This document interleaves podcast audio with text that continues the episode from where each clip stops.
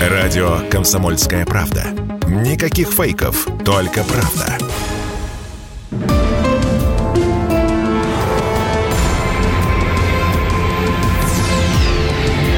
Авиакатастрофы.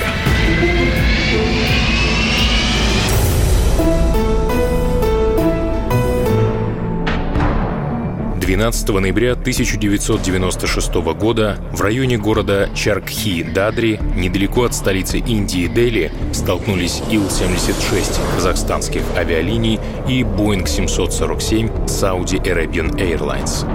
Катастрофа стала крупнейшей в истории по числу жертв при столкновении в воздухе.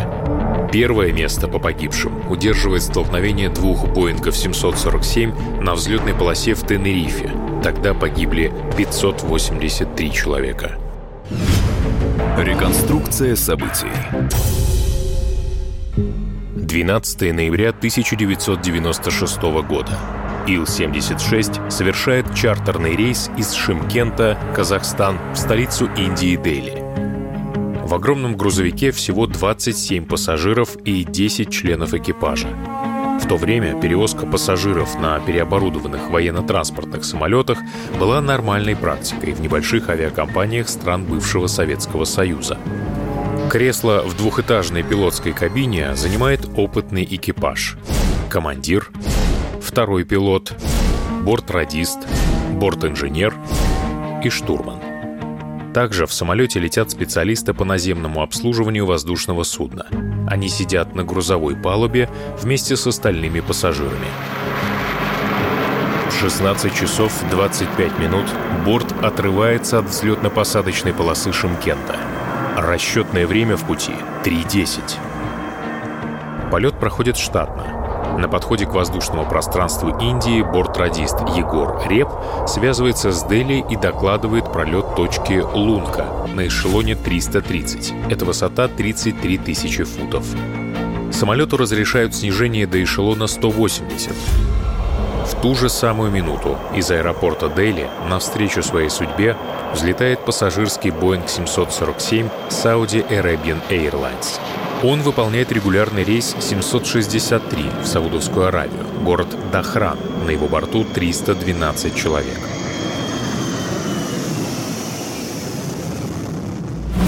Боинг связывается с диспетчером и докладывает о приближении к эшелону 100.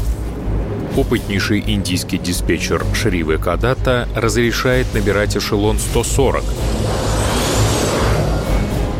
Через две минуты Боинг докладывает приближение к этому эшелону и просит дальнейший набор. Шрива Кадата дает указание задержаться на 140-м и ожидать разрешения на набор высоты. Сауди 763, удерживаем 140. В это время Ил-76 Казахстан Airlines получает инструкцию от Шрива Кадата снизиться и занять эшелон 150. Ил и Боинг идут навстречу друг другу по одной воздушной трассе G452 и расходятся только по высотам. Это нормальная ситуация.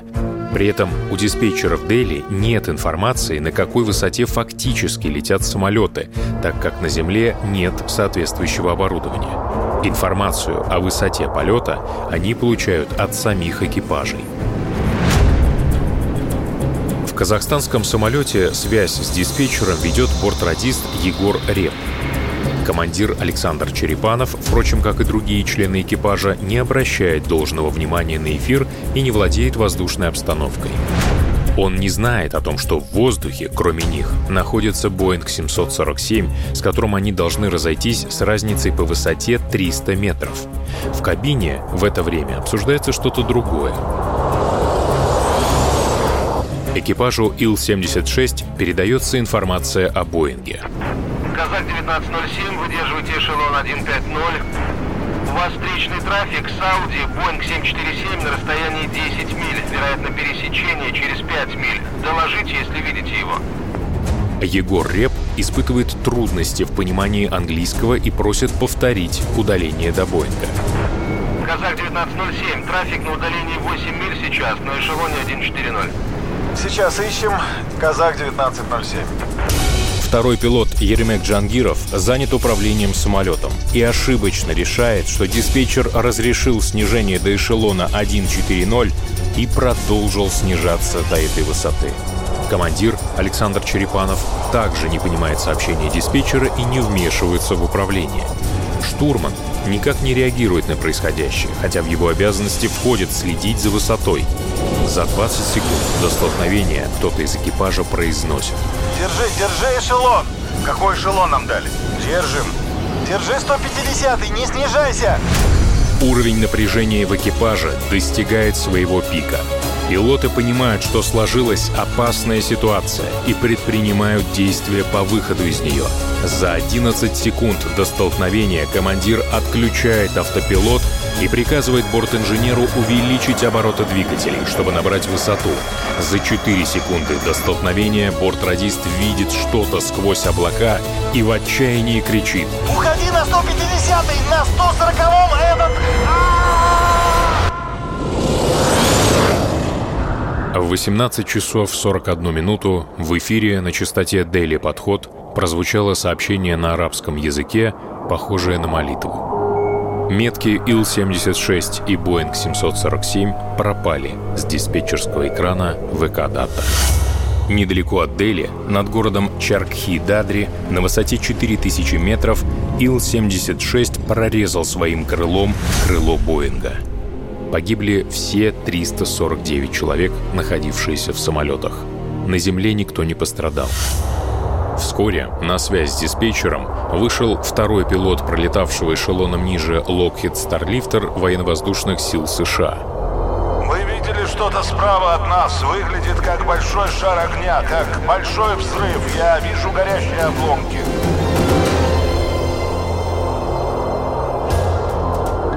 Причиной катастрофы было признано несанкционированное снижение Ил-76 Казахстан Airlines с эшелона 15 тысяч футов до 14 тысяч футов. Это явилось следствием плохого знания английского языка и несогласованных действий экипажа. Также было отмечено халатное отношение к своим обязанностям у всех летчиков Ил-76. На самолетах не было системы предупреждения столкновения в воздухе ТИКАС. Она станет обязательной к установке лишь спустя несколько лет. Эта катастрофа ускорит ее внедрение. Действия диспетчера Шривы Кадата были признаны адекватными и полностью соответствующими инструкциям. После этого случая в Индии была проведена серьезная реформа диспетчерских центров. Они были оборудованы новейшими локаторами с отображением высот самолетов, а встречные маршруты прибытия и вылета были заменены на более безопасные. Результатом разбора подобных катастроф явилась наработка опыта не называть эшелон встречного борта, а просто говорить выше он или ниже, чтобы экипаж ошибочно не принял цифры как руководство к действию. Авиакомпания «Казахстан Airlines должна была выплатить компенсации родственникам погибших. Перевозчик погрузился в финансовый кризис и спустя 8 лет был признан банкротом.